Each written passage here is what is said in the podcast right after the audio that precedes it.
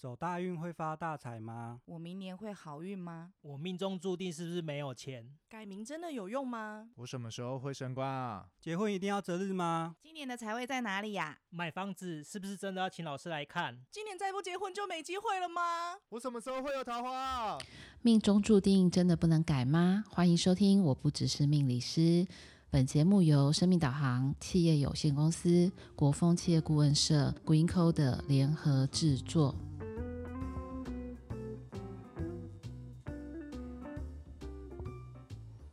欢迎收听命理聊心事，各位听众朋友们晚安，我是丽莲。我们这一集的主题要来跟各位讲什么呢？那听众朋友们应该还记得，我们在聊心事，还有另外一位好朋友，每一次都会陪我们一起，呃，问问题，然后呢，再提出他那边自己本人或者是朋友，甚至于是有一些听众朋友们的呃问题。的汇集，然后呢，我们会在节目当中回应各种各式各样不同的问题。那我们现在欢迎 Ellie 跟大家打声招呼。Hello，大家好，我是 Ellie。好，那 Ellie，我们今天其实想要谈的主题，呃，叫做“命中注定真的不能改吗？”这个是我自己常常听到很多人跟我说的，比如说，哎，我好像。有人说，或是有老师从小就告诉我，呃，我就是破财，或者是说我可能就是不能跟人家合伙，就是等等之类的。那在 Ellie 的生活当中，或者是你这一路走来，有没有曾经听过类似这样的问题，或者是有这样的经验？我觉得刚刚老师第一个讲到破财，我就想到我自己。有一天在走廊上，走哪个走廊？公司的走廊上遇到国峰老师，说：“你不要再乱花钱了。”然后就说：“为何？”他就说：“听起来好像就是类似破财的概念。”然后我就想说，我就回想我自己这这一辈子来走来，真的很爱乱花钱哎。那我想说。Okay. 然后又安安慰自己说啊，那我花钱 花花钱好像有点理所当然，所以破财这件事情是真的，我注定像譬如说我们那种不管是八字还是紫微，被老师这样看出来，我就我就是这辈子都没有办法有有财有库嘛。那你自己听到呃有人跟你说你破财的时候，你的心情是什么？喜忧参半，就是忧的就是糟糕了，会不会老年孤苦无依又没有钱？喜的是。嗯，那是不是可以再再买一只新 iPhone？哦、嗯 oh,，OK，所以其实你对于破财这件事情有两种不同的情绪嘛。嗯、好，我先解答那个 Ellie 的问题啦。基本上啊，有一些人会说，哎，你真的是命里很破财。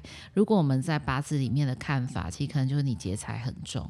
那劫财很重的人比较随心所欲，就是其实就性格上面来看，对于你要花钱或是要买东西这件事情，你会比较依照自己的本心去行动，所以我相信你可能在每一个花钱的当下都是非常的开心，但是有可能在花完钱之后的一段时间，你会觉得哈，我怎么好像很穷，那就会落入一种循环。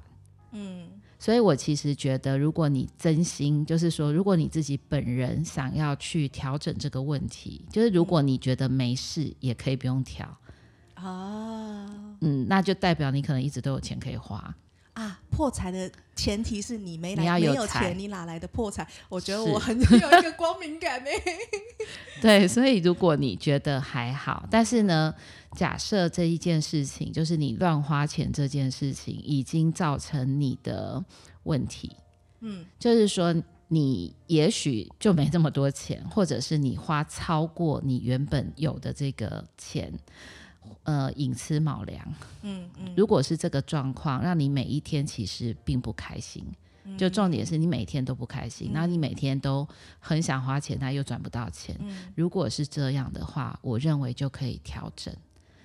那怎么样去调整？就是，可是我就是想花，不是？其实对于这种破财或是劫财的人，我刚刚讲过，你会随着你的本心去做事，所以其实你只要多一个动作，可能这这件事情就会好非常的多。嗯，比如说，当你今天很想要买一个东西的时候，嗯、你一定会心里想，呃，他对我多好，或者他有多么的好看，他有多么的实用，我有多么的喜欢，你应该会陷入这样子的一个心情，你才会下手。嗯，那也许这个时候可以把你拉回来现实一点点。比如说，你可能可以问自己：那我到底是每天都会用到吗？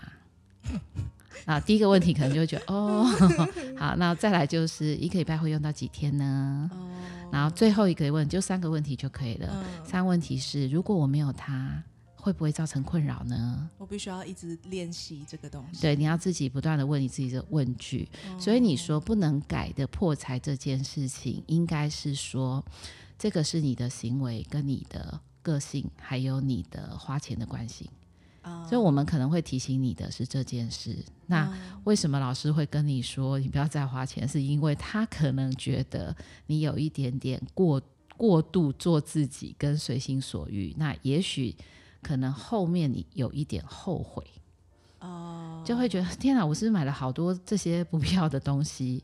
所以当你才多年回头看，想说这到底是什么东西？这些到底是什么？对对，就如果造成你生命里面的困扰，我认为可以想方法调整。嗯，对，嗯以财来讲，当然它也是件大事，但像我这样乱花钱，我觉得。可能还可以经由调整去解决，但是蛮常听到很多我不管是客人还是我们自己周遭的亲朋好友，他们问到那种东西，我都觉得好像很人生大事，很可怕、欸。嗯、譬如说，我有听过人家说我去算八字，然后那个老师就直接说你就是双夫命啦，你就是姨太太，我就是小三命，然后就好像、啊、他就觉得自己人生好像被一语成谶了，因为他很有可能真的一连好几次。他都莫名其妙的可能介入了别人的感情或什么的，情路坎坷吗？还是怎样子？这个也是注定的吗？还是说，哦，应该这样讲。我们其实通常在看格局，就是可能是一个格局，双夫或双妻命，对我们来看就是男生的双财，女生的双官。嗯、所以呢，其实他未必一定是出现在感情。就是说，它可能是一个讲法，或者是因为我们常常就是坊间或者是生活当中最常被拿来讲，就是大家在意的点。可是其实我们真正在理解这件事情，比如说我讲男生，他如果是双妻，在他的八字一定有双财。那双财的意思就是说，他可能会有两份收入，或者是他可能会有两份财的来源。所以呢，其实我也的确遇到过，他并不是双感情，而是他是双份收入。就是我们在看命理的时候，其实他有很多个可能性要去解读。但是因为这个东西是容易被记住，或者是刚好就是点到当事人、嗯、他心里的那个最在意的那个小盒子，嗯、所以他就会把这一件事情记得很清楚。嗯、可是，呃，另外你刚刚有提到就是双妻，我刚刚有提到双夫嘛，对，那女生的夫就是官，所以有可能他就是。八字里面有双官，有双正官或双双七煞，其实这有点复杂。但是有没有可能这个女孩子她其实是双份工作？兼职吗？有，呃，我讲的双份一定是她可能同时并行，或者是她包含在某一个工作里面都是正职，没有那么多的。太 part time 的那个意味，斜杠的概念，有点斜杠哦。对，就如果以我们现在来解读，那只是说你一般我们在外面听到最多，就最快啦。嗯，就我们自己在学习上，有时候我们在教学生的时候，的确啊，他觉得这个就是最很特别。嗯嗯，对，那会带双的人，基本上他就是我们刚刚讲双才或者是双关，其实你可以把它想成，他是一次可以做两件事。或是一次可以，反正就是就是可以分散心力，应该是这样讲。那我是觉得，对于某一些人来讲，他如果假设他的双是没有造成这两人的困扰，那也就还好。我的意思是说，我自己也遇过，比如带双夫双妻，可是这三个人彼此知道他们存在，而且他们有一个和谐。虽然这个可能性没有那么高，可是我的确遇过。那我也觉得。大家都可以接受，那就没问题。嗯，对，听起来好像因为我从刚刚讲破财一直到现在，人家听到哦什么小三还是什么双夫命、双妻命这种，可是感觉都跟个性有一些一体两面。我指的是，譬如说像刚好说破财。那我可能是一个很随心所欲的个性，是啊，但他可能用在某些地方，他会是好的。对，那一样就是双夫双妻，我可能啊你是那个什么什么，但其实哎、嗯欸，我其实可能工作能力超好，我可能比一般人更能够去一次做两件事情都做好，或者是我的专注力，或者是我在兼顾力上面都是比别人优秀，就是能够面面俱到啦。哦、那其实我我认为还有一点就是，假设你今天真的。呃，有人告诉你你双夫或是双妻，你可能先不要一直去想说，那我的情感是不是很坎坷？也许你可以从另外一个方向去想。一般来讲，带双夫或双妻，你一定有某一些吸引力。突然有点羡慕，也不用如此的羡慕，因为觉得这家伙又会赚钱，又受欢迎。对，就是其实。我我比较想要解释的就是这个东西它不能改，是我怎么样去解读这件事情。然后呢，就我们自己在学催眠的角度，如果呢你从小假设今天被看了一个命盘，然后有个老师就会告诉你，这个小孩子以后就是双夫或双妻，有可能你在这个父母的心里就种下一个心锚。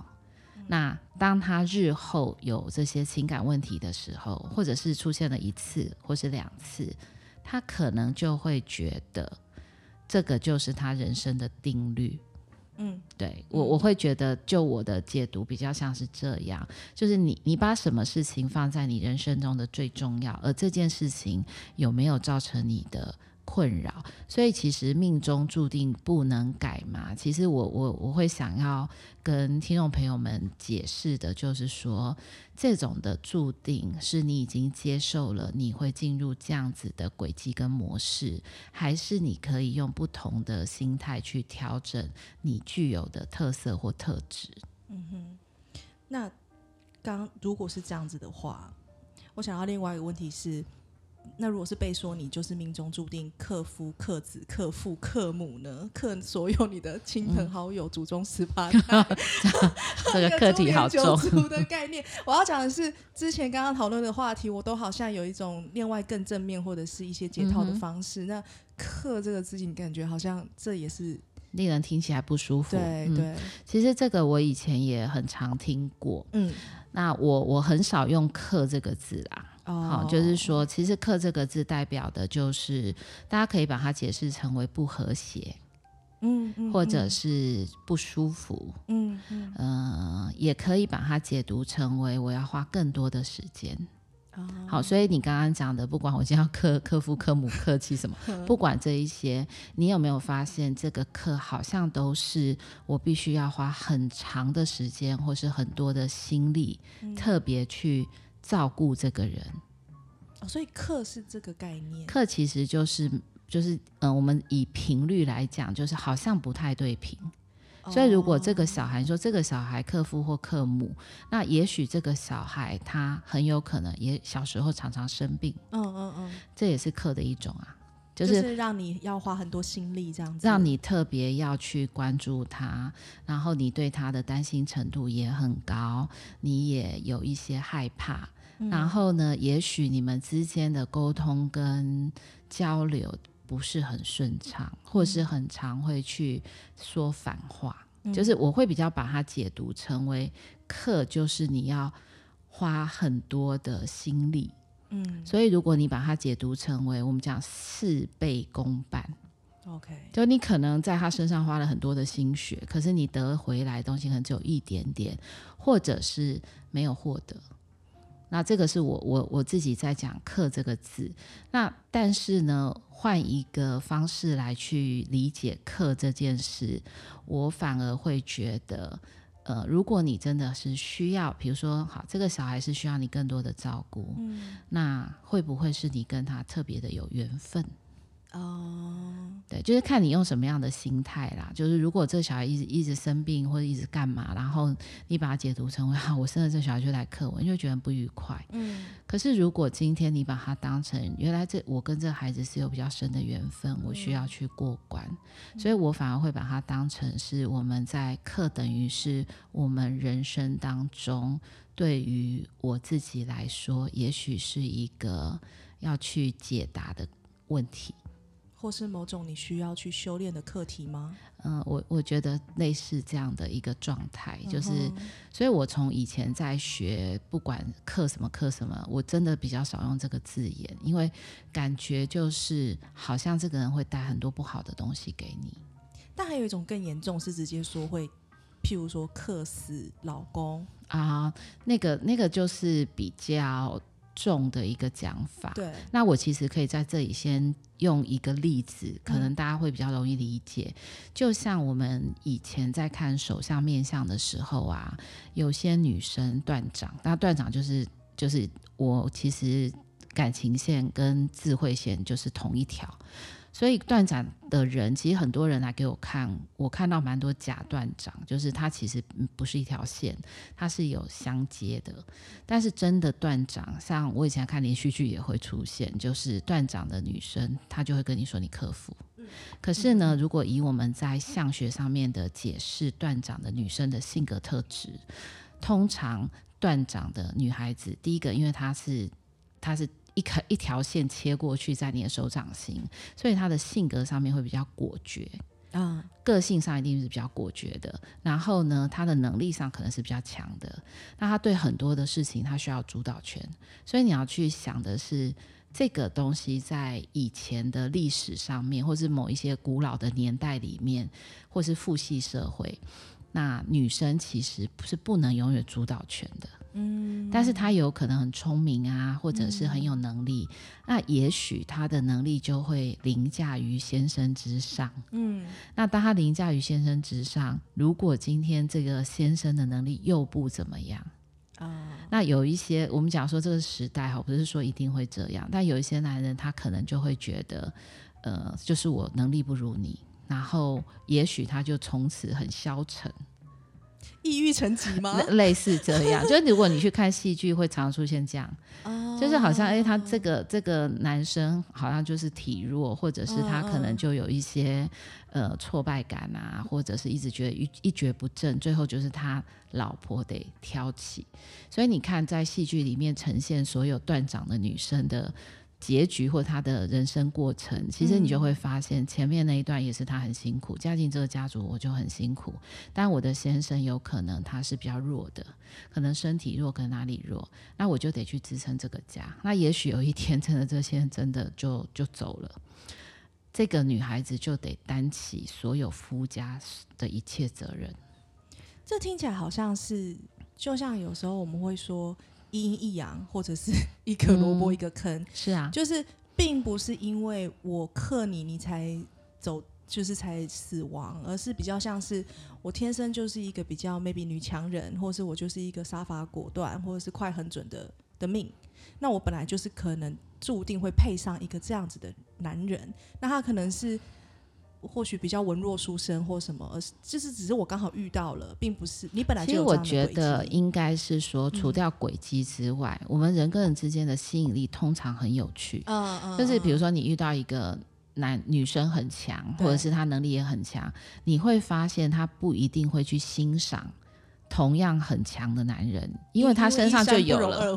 不是啦，因为 因为他本来就很强了，嗯，所以他并不会喜欢这种，就这种都没有没有办法去吸引他。可是也许有一个，我们先不要讲文弱书生，那也许有一个很细心、很温柔、很体贴、很懂得、很很敏感，你就会觉得哦，他好像可以去填补，或者是他好像可以跟我很平衡的那种波平。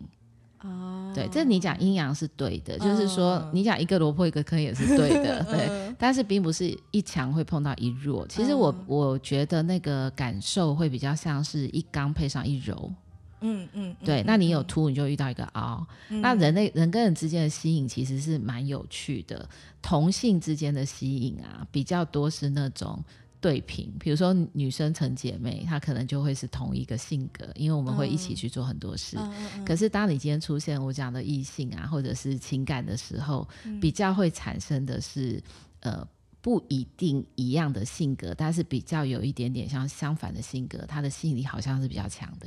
这个有一点像是我们每次看电视剧就会看到有钱公子就会爱上灰姑娘，霸道总裁爱上我，对，就是类似这样的一个概念。嗯嗯、所以你如果在讲课，现在是比较少这样讲，而且你会发现啊，现在可能大家开始去调整心态去面对这件事情。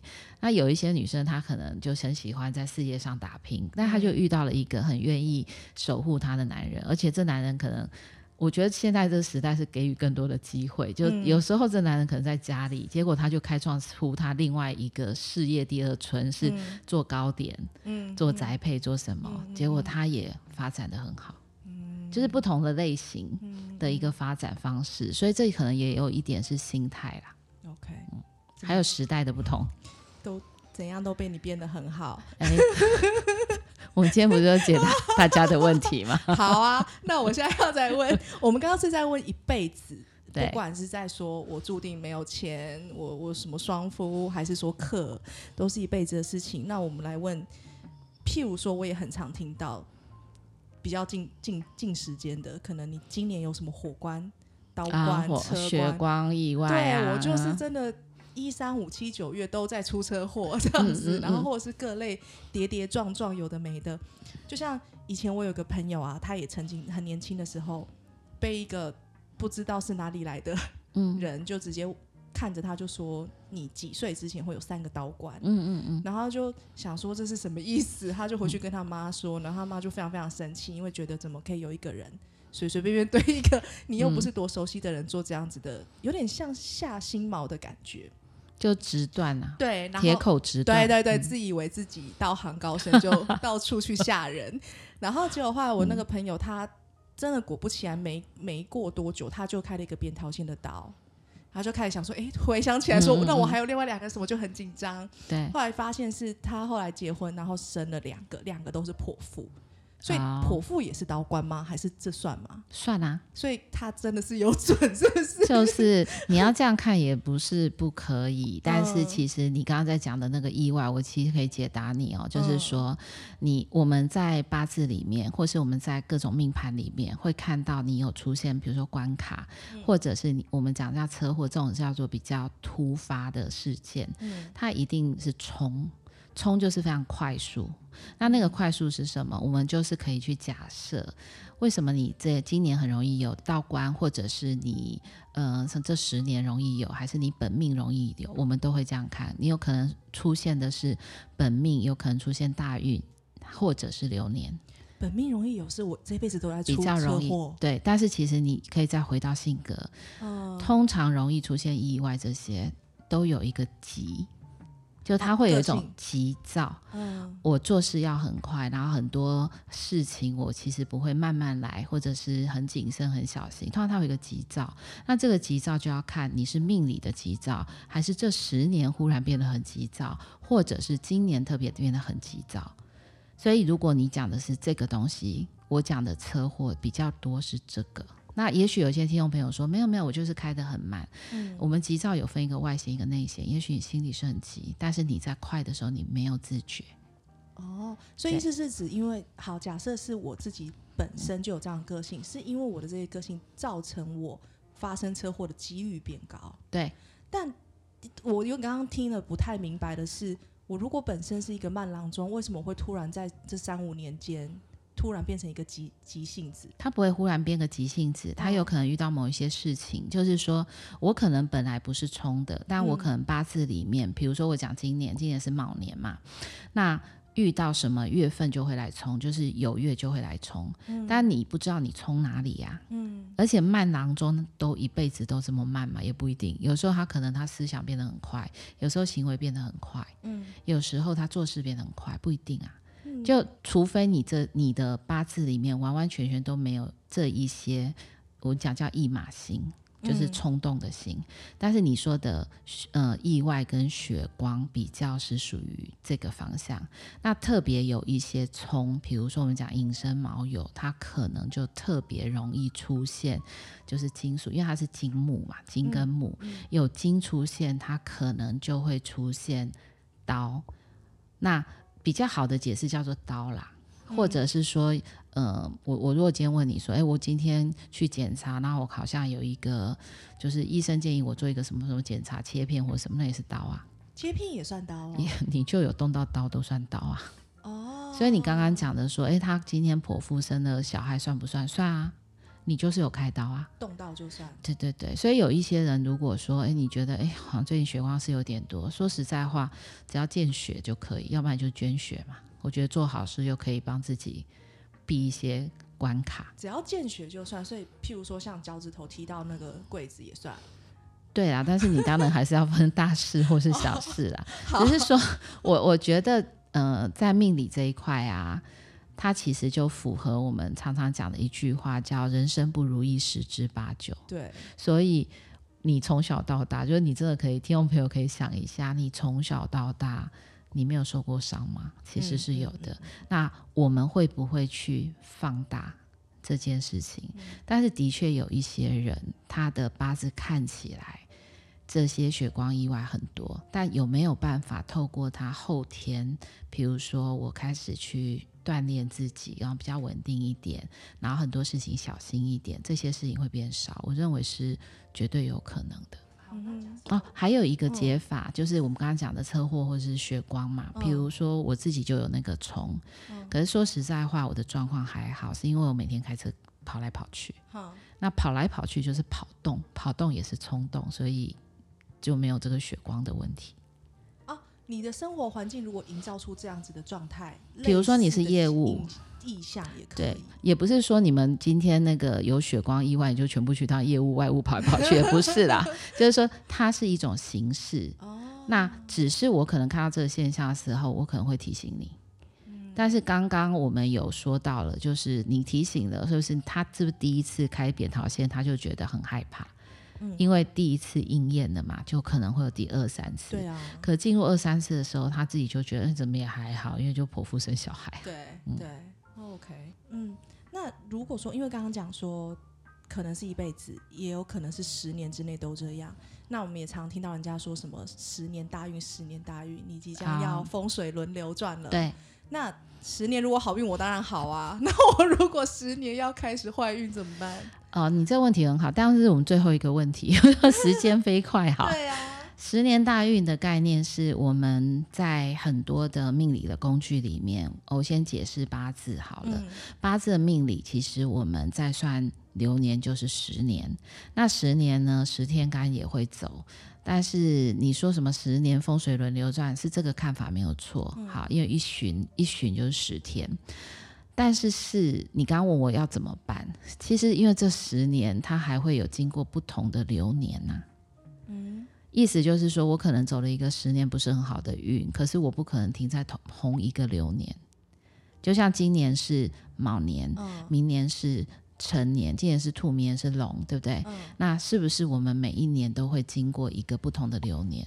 所以那个坏，我是坏在不同的地方吗？不是，是告诉你说，这十年可能整体上还没有太顺，嗯、但在某一些你好的流年，也还是会有一些提升。哦对，那也就是代表它是起伏比较多。可我比较想要去提醒的，就是说，我们在说的好运跟坏运，其实呼应我们前面在讲这件事。坏运就是我付出了很多的努力，但是我的回收很少，甚至没有。嗯。但是其实，如果你有喜欢看什么名人传记啊，或是这些的，是小于逆流而上吗？对，就是你会发现啊。人是很难得，我们自己在看盘的时候就很难得，是我所有的运我都走得很好，嗯，但是我的确有看到过，就是他的他都很平均，就是你知道人生哦，中庸之道就是最好的，嗯，所以也许他不是什么大富大贵，可是他很知足，钱也有够用，然后自己也有自己的时间，我觉得那是一种呃平凡稳定的幸福。他这种命盘有没有？的确是有的。嗯，可是大家可能都会 focus 在我是不是可以赚大钱，我是不是可以做大官。嗯那你要去想一件事嘛，如果你的人生曾经有谷底，嗯，那么你一定有高峰。哦，但是你如果有高峰，你可能就要小心你的谷底。嗯所以我我我认为这个东西是很公平的，也就是你如果把我们一条基准线的水平线画出来，你就会知道你人生的波幅在哪。就如果你的波幅都在水平线上下没有很多，那你人生趋于平稳。嗯可如果你有忽然间就是，哦，我忽然中大奖了，这样、嗯嗯就是这种就是极好。那有极好，它就一定会有下降的时候。因为没有天天都在过年的，呀、yeah，而且当你今天有个极好运的时候，你回到，比如说我讲一个最简单的，如果你今天是呃一个月十万块的生活，嗯嗯，你忽然要变成五万块，不行。你就会觉得你的运变得很差，哦，比较出来是在你这这里是比较的，所以所以你其实会看，对于如果我是一个月三万块，可是我忽然间变成五万，我就会觉得我生活变好了。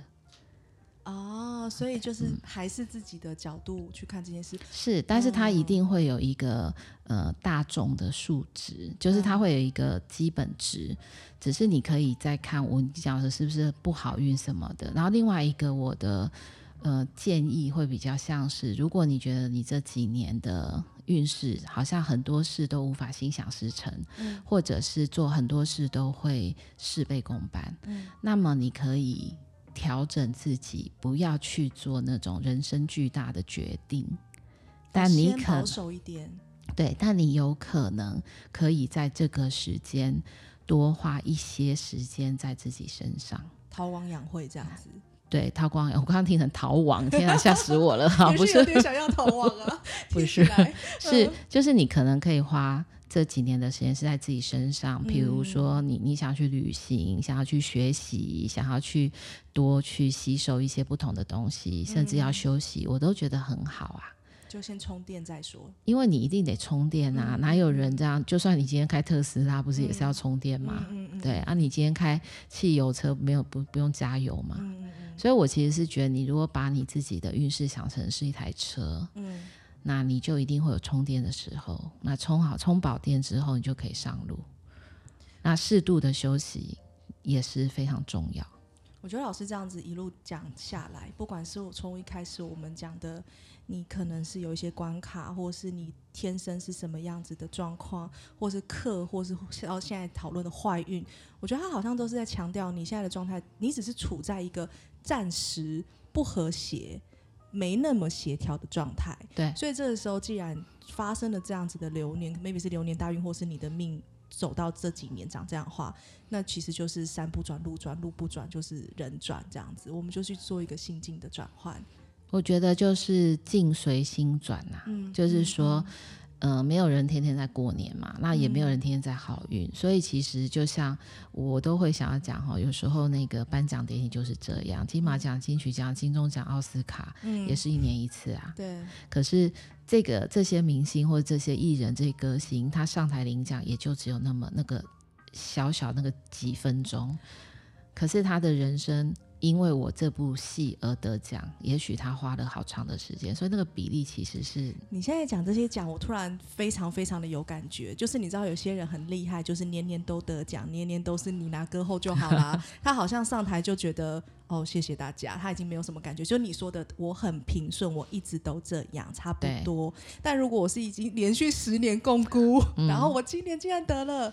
那种激动的不能自己，对，就只能大爆泪，然后觉得就是很很感谢周遭的人，那个是加倍上去的那种感受。那就好像我们刚刚讲，你的谷底跟你的巅峰，它会有一个比较，你要说动荡吗？或是我觉得是人生更有趣的曲线这样。其实你刚刚讲到那个年年得奖，嗯，这个也真的很有趣。其实如果是这么高的频率得奖，而且永远都是你，嗯，那我们就不得不承认这个人他的确有过人的天赋，嗯。就是当他的过人天赋达到一个点的时候，你就是都是好运啊，因为你就是极端的嘛。嗯，对。但你刚刚讲那个是特例，就是一般人通常都是起伏的过程。对对，是比较多的。万中选一的，是很少。啊、那不要讨论。对，也没有，就是 也许很伤心，也不会，也不会啦。但是其实你刚刚讲的没有错，就是。我认为，如果你把你想成你的人生，其实是在台下可能有十年的努力，但是也许台上就是几分钟。对，其实对于很多的事情，不不是你一定可以安然，而是也许你可以比较稍微舒缓一点点，嗯，再去面对一些你可能觉得不好的事情。嗯，对。我现在这样回想起来，我想到就是跟我自己有关的，因为其实我本来就是一个比较偏铁齿又理工型的人，嗯，那。小时候就在我刚出生的时候，我爸妈曾经把我的呃就是出生年月日拿去给算命师批了一张命盘回来。嗯，但批完之后，这两老也很妙，就默默的忘记，默默的尘封，然后一直都 全世界没人知道我有这张红纸。然后总之呢，我在差不多幼稚园的时候，我就已经弱视了，啊，那时候就需要矫正。然后我好像才。不知道几年级就已经是散光那种四五百，就是散光四五百，其实根本就跟瞎子没两样，uh, 就是你天生对，就是你晚上出去光都是晕开的那一种，嗯、很可怕。然后后来一直到有一天，就是可能在我国中、高中的时候，把它翻箱倒柜看到那张红纸，然后赫然发现为什么我的名字在上面，还写了我什么六岁什么关什么关，我非常疑惑。然后最妙的是，我看到上面写了，他说此人天生弱视，嗯，然后什么太阳化忌。啊，太阳化忌，紫微斗数，这是我人生第一次对于命理这件事情觉得产生敬畏之心，是想吓死谁？对，就是怎么可能这样子？而且他并、嗯、我并没有被吓毛啊，就是我并不是你跟我说，嗯、就像我刚刚那朋友直接说什么你是导管，对。对，我是对，这就在你身上哦。你这个比较像是我们每一个人天生都会带一些东西来，嗯、那其实也也比较少人是我所有的身体呀、啊，每个每个器官都非常健康，这也是比较少的。所以大多数的人一定多多少少都会有哪个部分是比较偏弱的。就像你刚刚讲的太阳化忌，嗯、那太阳在紫微斗数里面其实象征很多东西，它还代表了心血管的机能，它也代表了眼睛，所以可能你是弱势，也许。心脏机能也真的没有很好，啊、对。但如果是这样，你当然必须要好好的保护它跟保养它。就你既然已经是弱势了，你就更要 take care 它，就是不能再躺着滑手机，对，就不能够再再一直这样子肆无忌惮说怎样我就是弱势，不是这样吧？怎样我就是弱势，对，怎样我就是爱花钱，对，就是因为你刚刚讲那个太阳花机，我自己是有的，那我的眼睛也是很差，嗯嗯、对，但后来我就会觉得，哦，我好像比较可以接受，就是说，也许有些事情我们也不用看得那么仔细，那呃，傻傻过，开心过，可能日子也觉得很舒服，对，这是一些我们讲的心境上面的调整，这样。那心脏不好，我可以怎么样做心境上的调整？你给我去运动，好好运动，然后 锻炼心肺功能，这样。好好，那很高兴今天就感觉很像这个课题，其实好这个问题啦，好像是聊不完，但是总是会有。结束的时候，所以呢，我们这一集的命理聊心事在讲的命中注定，那希望各位听众朋友们也有很多的收获。